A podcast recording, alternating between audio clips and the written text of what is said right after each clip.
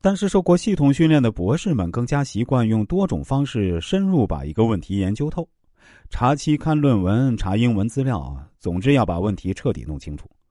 正常人一方面没有博士们那种习惯了研究问题的心地，也没那么强大的深入研究问题的工具库。工具库这玩意儿越来越比人本身更重要。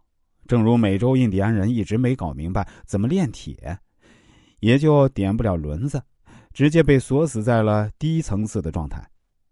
现代社会的人一天创造的财富超过过去两千年，不是因为进化出来了两千只手，而是用来越先进的复杂的工具。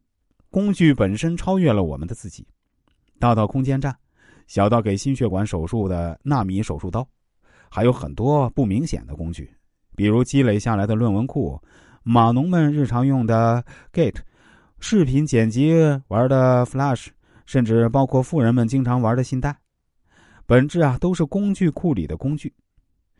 随便学一个先进复杂的工具，可能几小时干的活没有工具的几年。都比他们的多。事实上，很多问题没有相关工具根本无解。比如，富人们如果不玩信贷，那他们就没法开展工作。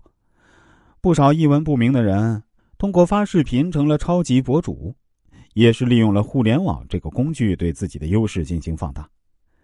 前段时间，我看新闻里说有两个年轻人学历非常低，但是参与了某项重要电影的后期特效制作，他们就属于没有学历。但是给自己找到一个牛逼的工具，工具对他们完成了赋能。大家一定要记住一句话：别把关系弄错了。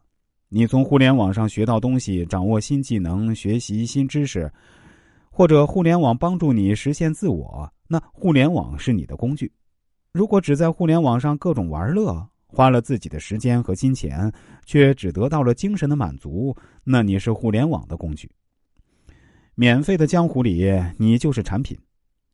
所以啊，教育呢有这么几个目的：第一啊，弄个文凭；第二呢，学会几个先进的复杂的工具；第三，掌握参与协作的基本知识。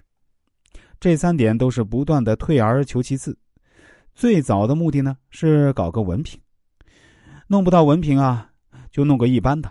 如果文凭上没胜出呢，就掌握几个先进的复杂工具。如果工具也没明白呢，那就做一个有基本常识的人。我之所以说教育是道窄门，是因为绝大部分人在这三样中啊，一样都没掌握，只会玩手机。